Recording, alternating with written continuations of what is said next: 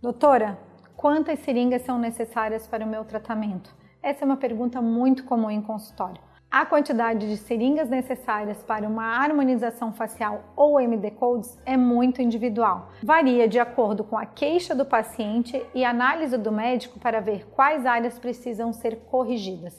Varia também de acordo com o formato do rosto, o tipo de envelhecimento, a quantidade de gordura facial, entre outros fatores. Mas de uma forma geral, podemos dizer que precisamos de uma seringa para tratar cada área em cada lado da face então, assim, se o paciente precisa, por exemplo, tratar as bochechas e os sulcos, vamos precisar em média de quatro seringas.